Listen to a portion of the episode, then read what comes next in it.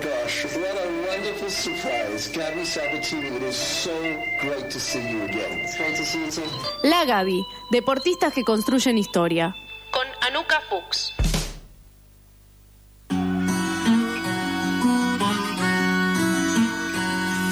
Tres minutos pasan de las 2 de la tarde eh, y llegó el momento, como habíamos anunciado antes de la tanda, que llegaba la Gaby, que llegaba Anuka Fuchs al aire de eso que falta, al aire de la tribu. Hola Anuka, ¿cómo estás? Hola a todos, ¿cómo va por ahí? Bien, ¿vos? Bien, muy bien, acá al lado de la estufa. Qué bien. Yo Eh, sé que no es un día que esté para estufa, hay 14 grados de sensación térmica, pero Mm. mi casa es tan helada. ¿Estás de, bueno, de frente o de espalda a la estufa?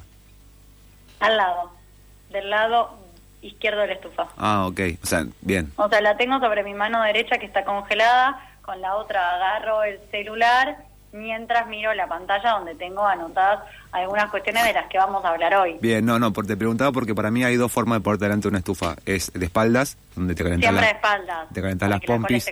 Claro, y si no, la de, de frente, como eh, abriéndote el buzo y la remera y que entra el calor eh, al cuerpo.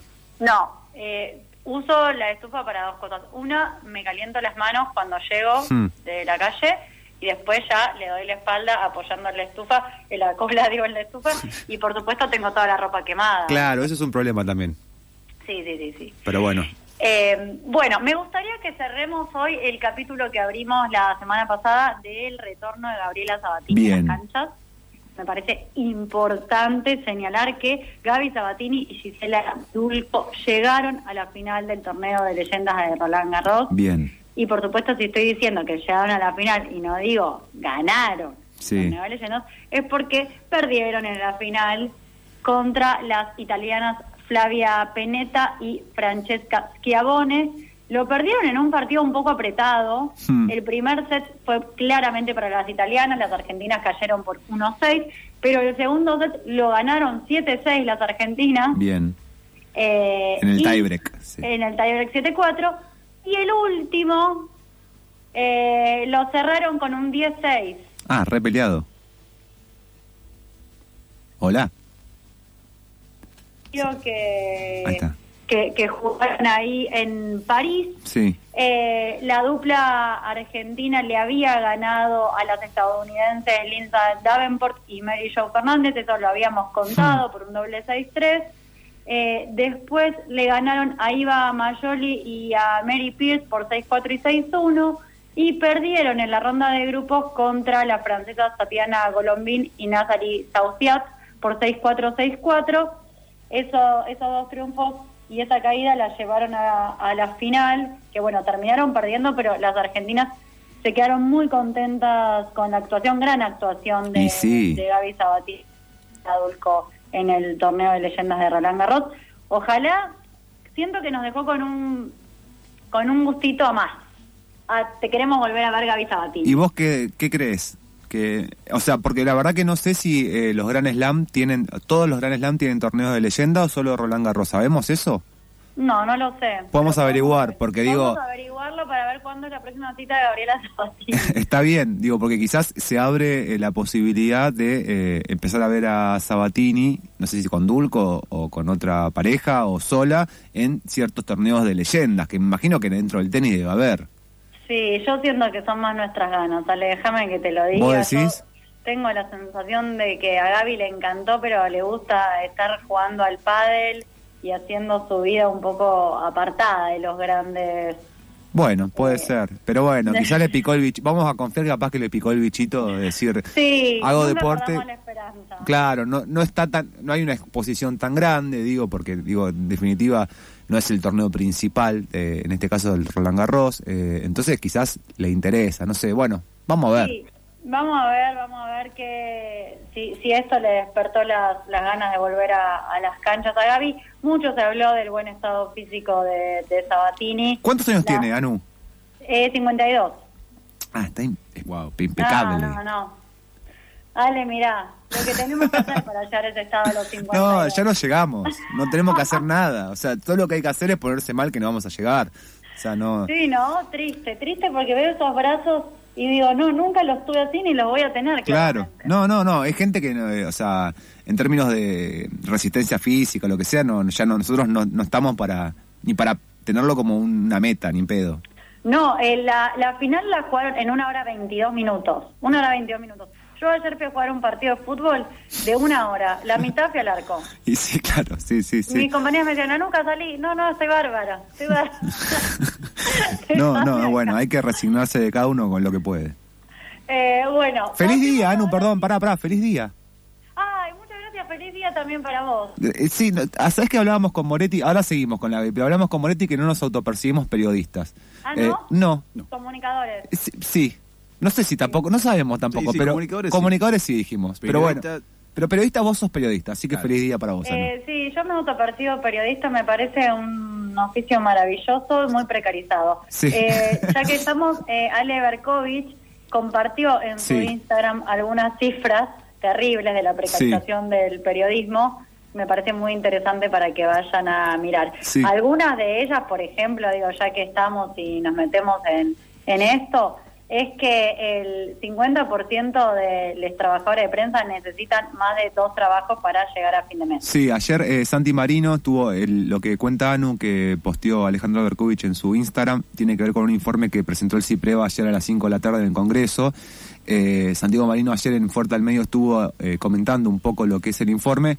Es eh, bastante interesante y triste también a la vez. Triste, Claro. tristísimo. Bueno, vayan a escuchar Fuerte al Medio, que ahí lo vi que ya está posteado en las redes. Sí, o si no, también eh, invitamos a que tenga ganas, entre ahí el Instagram de Berkovich, que hay unas placas muy claras de la cierta situación de que está pasando los trabajadores y trabajadoras de prensa. Volvemos a la Gaby, pasamos por la final de Sabatini.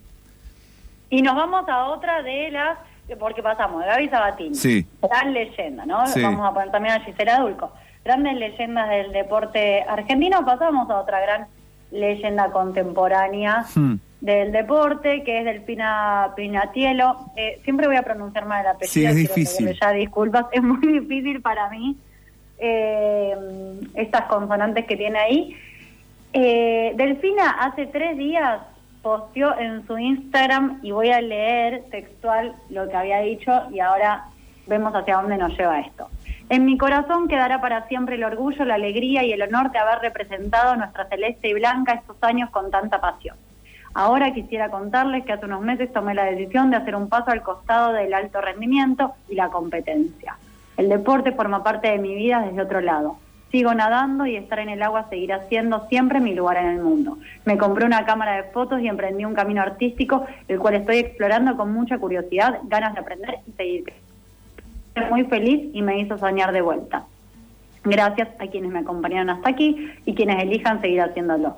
Siempre los alenté a perseguir sus sueños. Hoy agrego, anímense también a patear tableros y arrancar un nuevo juego. Elijan siempre su camino de corazón con amor, valentía y dedicación. Ojalá se conviertan en el niñe que siempre quisieron ser. Corazoncito rojo Delphi. Suena como una despedida en principio. Suena una despedida, puso fotos de los momentos emblemáticos de su carrera, Sí.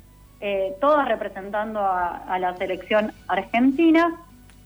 Y lo que le hizo pensar al, al- al periodismo, y, me hago cargo también de eso, porque te mandé un mensaje cuando, cuando leí Sí. el posteo, fue, ah, se está retirando Delfina Piñatelo. Y Sí. no es menor, ¿no? Digo, como una, una nadadora de 22 años que hace este posteo, conmocionó un poco al ámbito deportivo, Ella ya había, viste, eh, la otra vez lo hablábamos también eh, la, la semana pasada, que en una entrevista, creo que se encaja negra con Julio Leiva, cuando cuenta un poco cómo la, la pasó eh, durante la pandemia y la presión también de, de- de- de- también cómo apareció, digamos, como deportista ganando medallas de oro y después su desempeño en los Juegos Olímpicos, que claramente por una cuestión resultadista que tenemos, eh, todo eh, no le fue tan bien y era una piba de 21 años compitiendo en los Juegos Olímpicos eh, en competencias finales de natación, que era una locura ya, digamos, ya en eso. Y bueno, ella contando un poco que era medio agobiante la situación.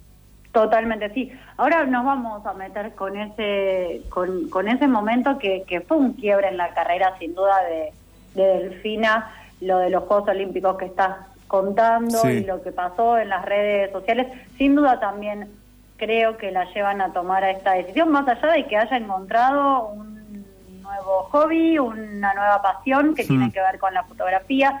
que tiene que ver con la comunicación, que ella también ya la venía explorando. Tiene una página, si ustedes entran a su Instagram oficial, eh, el propio Instagram eh, presenta también la, la página de, de fotografías Sí. de, de Delfina. Yo me metí ahí a chusmear, tiene un montón de, de fotos artísticas, de fotos en eventos, de fotos en recitales. Eh, pero me parece que lo que la trae también a alejarse tiene que ver con, con este trasfondo que, que estaba recién haciendo referencia. Lo que sí salió a decir ayer en un programa por YouTube, en Luzu TV, es que ella no dijo que se retiró, dijo que daba un paso al costado. Bien. Escuchemos este, este canal de, de YouTube donde Delfina habló ayer. Voy a decirlo a vivo sin miedo. Eh, yo no di ninguna nota ni declaración a nadie. Lo cuento porque mi única, la única información que yo di fue la de mi posteo. Yo usé específicamente ciertas palabras muy premeditadas. Lo tenemos, Ponelo, ponelo. recién lo Eh, pusimos. Yo jamás usé la palabra retiro porque no lo sé. Está bien Claro. eso que decís. Yo to- usé la palabra doy un paso al costado porque es lo que yo estoy sintiendo ahora. Que no sabes cuánto tiempo va a durar. Desconozco. Hoy sentís eso. Hoy siento esto y es lo que está sucediendo y es lo que me está haciendo feliz. Entonces, que se usaran palabras que no salieron de mi boca. Está bueno que lo No me, aclares. no me gustó nada, ¿viste? Como. Bien, ahí aclarando un poco lo que había dicho de el paso al costado y no un retiro.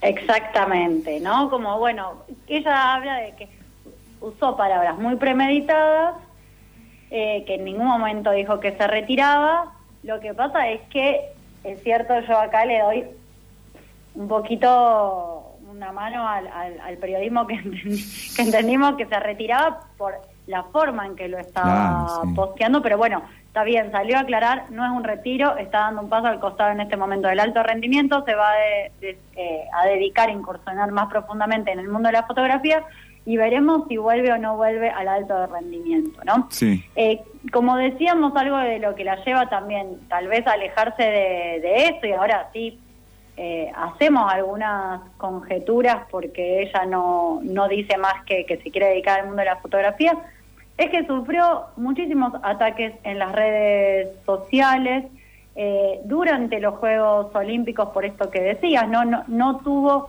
los resultados Hmm. que el público esperaba, tengamos en cuenta que es una atleta de 22 años, Sí. ¿no? Que ella además eh, en su momento dijo que estaba disfrutando los Juegos Olímpicos, que estaba intentando ubicarse en lo que era el disfrute de estar participando Claro, en los total. Olímpicos. Eh, recibió más de 300 mensajes diciéndole sos una fracasada. No, es, es increíble, eso es increíble. No, ¿No? yo cuando, a- a- cuando recién decías eh, como que se había armado una de, eh, de que, eh, no sé cómo categorizarlo, la sociedad o la gente, lo que sea, había eh, no le había gustado cómo, cómo le había salido, co- co- considerado un fracaso. Para mí hay algo de ahí que no entendemos bien eh, cómo evaluar lo que está pasando. Porque digo, ya esto que decías, 21 años, compitiendo en los Juegos Olímpicos. ¿Qué, ¿Qué esperas? ¿Que una medalla de oro? ¿O ya eso, que vaya solamente y que sea una piba de 21 años que está compitiendo a nivel eh, internacional representando a Argentina, ya es un éxito por sí mismo, digamos? que no, no- Hay algo para mí ahí, en términos de resultados deportivos, que no lo llegamos a entender y que uno exige, o exige, va, no sé de qué lugar exige, que bueno, tenés que ganar. No, no tenés que ganar. Estás entre las ocho finalistas de una carrera de- en, en una Olimpiada. Totalmente. ¿Querés que la escuchemos Dale. a Delfina hablando en una entrevista que dio después de los Juegos Olímpicos en La Nación? como que empezó a, a llegar mucho comentario malo, no solo a mí, a un montón de deportistas argentinos y creo que la gente por ese momento se olvidó que, que fuimos atletas y se olvidaron que en los cinco meses de cuarentena o seis que estuvimos hasta que volvimos a entrenar, nadie ni siquiera nos preguntó, che, ¿cómo están? Y de la nada aparecían eh, esos 10 días de competencia que estábamos en la tele, entonces les daba el tupé para, para opinar, ¿viste? Entonces, eh, creo que entre todo como selección aprendimos a, también como tomarlo como, como, como viene, ¿viste? Eh, y no enroscarnos, como que entre todos dijimos, che, no nos enrosquemos en esto, Eh, gente que está opinando porque opina y porque siempre va a pasar, y porque ya te digo, es lo que pasó en la cuarentena, Eh, la gente tomó las redes como un lugar de descarga de un montón de frustraciones y cosas, entonces, nada, pasó lo de los juegos y ahí fue donde la gente descargó Bueno, ahí marcaba como eh, algo interesante también que la pandemia hizo que la gente descargue en algo. Totalmente. Y, mm, y sí, eh, fui a buscar un, un informe de UNICEF que hablaba lo que, eh, sobre lo que pasó en la pandemia Sí. eh, con el uso de las redes sociales, Internet. Y bueno, y justamente lo que marcaba este estudio es que el uso de Internet, eh, eh, UNICEF se enfocaba en adolescentes, ¿no? Pero marcaba que aumentó un 70% durante la pandemia, ¿no? Claro. Y ahí ese mismo estudio marcaba que el 18% de las y los adolescentes dijeron que estuvieron expuestos a situaciones de discriminación, maltrato, ciberbullying o violencia en las redes sociales, Mm. ¿no? Y que 9 de cada 10 eh, de, de las encuestadas fueron testigos de ataques haters en Internet y en las redes. Claro, como algo ya un fenómeno. eh, muy Exactamente, digo, también el, el- el uso elevado de Internet durante la pandemia. Esto que decía Delfina, bueno, es una hipótesis, ¿no? Una, una sensación de frustración descargada o puesta, Mm. ¿no? En, en una persona pública y haciendo uso de, la, de las redes sociales. Sí, total. Cuando, cuando terminan los Juegos Olímpicos, Delfino decidió dejar de, de usar Twitter, borró una buena cantidad de, de videos que tenía en Instagram, eliminó una cuenta secundaria que también tenía en esa red social y eliminó absolutamente todos los videos de su canal de YouTube. Digo, fue una decisión muy clara de Delfina de dejar de usar las redes sociales en ese momento. Dijo que necesitaba priorizar su salud mental.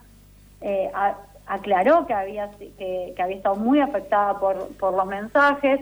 Citó también a Simone Bell, ¿no? Mm. Recordemos que, que lo traíamos eh, la semana pasada también el ejemplo de, del atleta estadounidense que, que en un momento de los Juegos Olímpicos no pudo más Sí, y sí. dijo, yo necesito cuidar mi salud mental, me voy a ir a la tribuna y me voy a bajar de esta competencia. Sí, es, es- Después volvió a competir Simón en, en Mm. la última prueba, ¿no? Que, que no le fue tan bien como, como el público esperaba, pero es el mismo efecto, ¿no? El, y, y, y, una, y una respuesta, me parece, en estas atletas jóvenes que, que es nueva eh, y es diferente a lo que podíamos ver en generaciones anteriores sobre la presión, ¿no? sí. Y me parece que también ahí ambas hablaron sobre el acompañamiento, como, como decíamos la vez pasada en relación a, a Gaby Sabatini, ¿no? El acompañamiento también terapéutico, eh, la decisión también de, de priorizar la salud mental eh, frente a la exigencia de, de resultados, ¿no? Eh, a mí eso sí me parece que, que es una nueva, una Sí, nueva total. salida y una nueva posibilidad. Sí, sobre todo cuando, eh, ¿sabes qué pensaba también Anu, en, en comparación?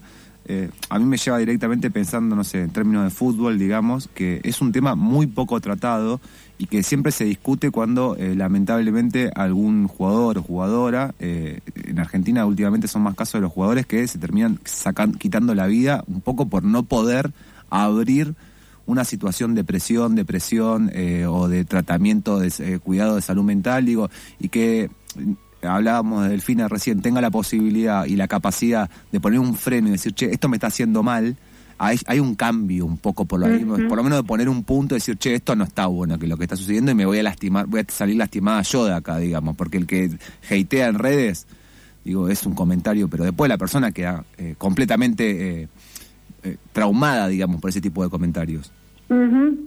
Totalmente, sí, pensaba en algo que, que había dicho Simón Bales en su momento, ¿no? Que cuando todo el mundo le empezó a preguntar si había algo físico que era lo que le hacía alejarse y ella dijo, no es el tobillo, es la salud mental y eso es más importante que cualquier medalla, Total, ¿no? sí, sí. como que mismo también eh, lo, lo cuentan muchos, ¿no? Cuando un, cuando la cabeza empieza a fallar, también después falla el cuerpo. Total. ¿No? Y, Sí. y después hay que arrastrar todas esas, esas lesiones físicas más allá de, las, de la lesión de la salud eh, mental.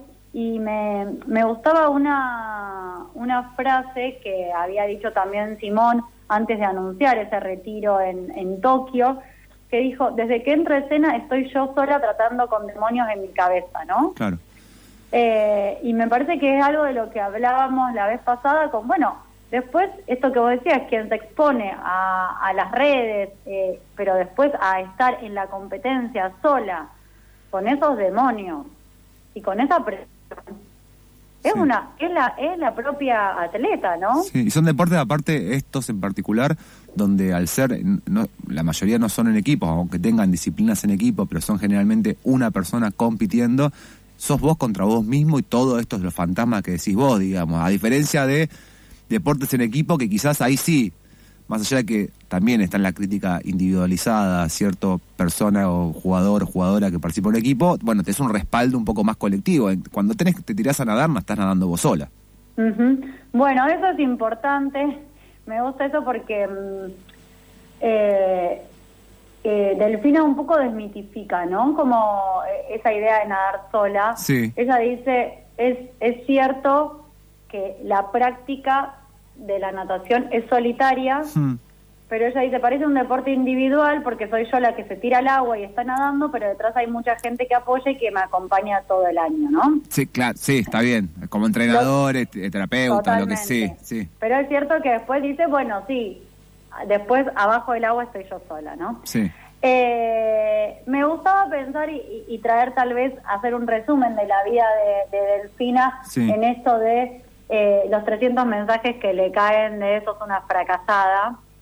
Yo sé que no hay que ir a, a discutir con eso, pero decía, bueno, ¿qué pasa si hacemos un resumen y contamos algo de, de la vida de Delfina Hmm. de estos 22 años que tiene, ¿no? Que Hmm. es una persona que se subió mil veces a un podio, que tiene reconocimientos internacionales, Sí. que batió muchísimos récords, ¿no? Y, y que y que también estuvo a punto de dejar la actividad muchas veces en esto que vos también decías, ¿no? Sí. Eh, Delfina, Delfina empezó a nadar desde que era muy chica porque su mamá es profesora de educación física e instructora de natación y la llevó a nadar cuando tenía pocos meses.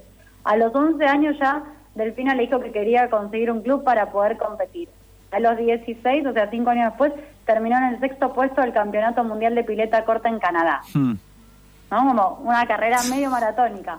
En ese mismo certamen ya había batido el récord argentino de los 800 metros libres en la semifinal. Tremendo, sí. Esa participación en la final marcó el regreso de un nadador argentino en una final mundialista en pileta de 25 metros después de ocho años. Antes de Delfina lo había logrado José Meolán Claro, en tranqui, Manchester 2008. tranqui. ¿no?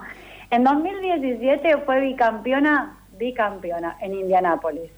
Al año siguiente consiguió una, dos, tres, cuatro, cinco, seis, siete, ocho medallas en los sudamericanos. Un montón. En los Olímpicos de la Juventud en Buenos Aires, en el 2018, ganó dos medallas de plata. Ese fue el año en que, no sé si, creo que todos podemos recordar, porque fue como una imagen muy emblemática, que terminó de jugar y el día anterior había fallecido su abuela. Que se escribe la mano el nombre, ¿no? Exactamente. Sí. Entonces sale de ahí y en la palma de la mano tenía el nombre Sí. de su abuela. Con Un ahí año más tarde, en tam- 2010, ¿cómo? Sí, no, no, que estamos hablando que tenía 19 años ahí. Digo, Sí. todo lo que estás nombrando hasta este momento que llegamos, solamente 19 años. Sí, sí. Un año más tarde, en el 2019, en los Panamericanos de Lima, consiguió tres medallas de oro en 400, 800 y 1500 metros libres. Sí. Después de eso, de, de- de la exposición en los Juegos Panamericanos, eh, Delfina aparece, hace una transmisión y ahí es cuando, cuando empieza a tener ciertos inconvenientes en- con las redes sociales Sí. y empieza a recibir ciertos ataques, que es que hace una transmisión eh, en, en las redes y le empiezan a llegar muchos comentarios sexualizándola. Mira. Y ella hace esa denuncia, interviene también el padre que explica Sí. que, que no va a hacer ninguna transmisión más en vivo. Pero ahí ya, ya Delfino se posiciona, ¿no? Porque Sí. lo que había hecho era también compartir su rutina de entrenamiento. Bien. Eh, y después sí ya llegó el año de, de la pandemia. Delfina fue tuvo una voz muy muy fuerte en ese momento, ¿no? Fue una de las atletas que que, que se que se quejó muchísimo por Sí. no poder entrenar, ¿no? Porque Claro. bueno, ella entrenaba en una pileta básicamente y nadie y no todos tienen, nadie no, no todos tienen una pileta en la casa para entrenar. Claro, una pileta olímpica además. Sí, sí, aparte entiendo que circuló un video que ella nadaba en una pileta, pero digo, en dimensiones que no, no, no era una pileta reglamentaria a nivel competitivo, era una pileta en un edificio. Exactamente. No es lo mismo también, pero bueno, sí, a- eh, me acuerdo de la entrevista contando un poco eh, la complejidad de, bueno, de tener un juego olímpico eh, cerca, pronto, y una situación pandémica donde no se podía, eh, en, en un principio, bueno, nada, practicar efectivamente o ejercitarse para llegar en competencia. Digo, ahí todo un quilombo también enorme. ¿Te acordás de, de hecho, hubo un bardo, un remero que salió en, eh, en Zárate, que también, no sé si competía en los Juegos Olímpicos, en un equipo representando a Argentina, que también salió a remar solo en el río porque tenía que competir. Bueno, toda una situación difícil en un contexto donde no estaba todavía habilitado y con mucho desconocimiento de lo que iba a pasar. Totalmente, sí, sí, y ella lo remarcó y lo remarcó también cuando le llegaron los mensajes, ¿no? Como si se tuviese, como si tuviese que argumentar por qué no había rendido como el público esperaba, ¿no? O, o- o los haters, porque no, porque no todo el público creo que, que haya sido así exigente con ella. Eh, pero bueno, entonces, Delfina no se retira, Delfina solo se toma un tiempo, se aparta, se va a dedicar a la fotografía y en todo caso volverá al deporte de élite cuando ella lo decida. Y la bancamos en esa Y decisión. la bancamos, por supuesto. Anu, eh, hablamos de Sabatini y hablamos de Delfina Piñatielo. Eh, todo eso se puede escuchar después en las redes de Eso que Falta o buscando en Spotify Eso que Falta y encontrar todas las entregas de la Gaby. Solamente me queda mandarte un abrazo grande y bueno, reencontrarnos prontamente. Un abrazo grande y hasta la semana que viene. Dale, hasta la semana que viene, Anu. Pasó Anuka Fuchs haciendo el segmento de la Gaby. 14.30 en todo el territorio nacional. Es hora de escuchar un poco de música. Atmósfera pesada.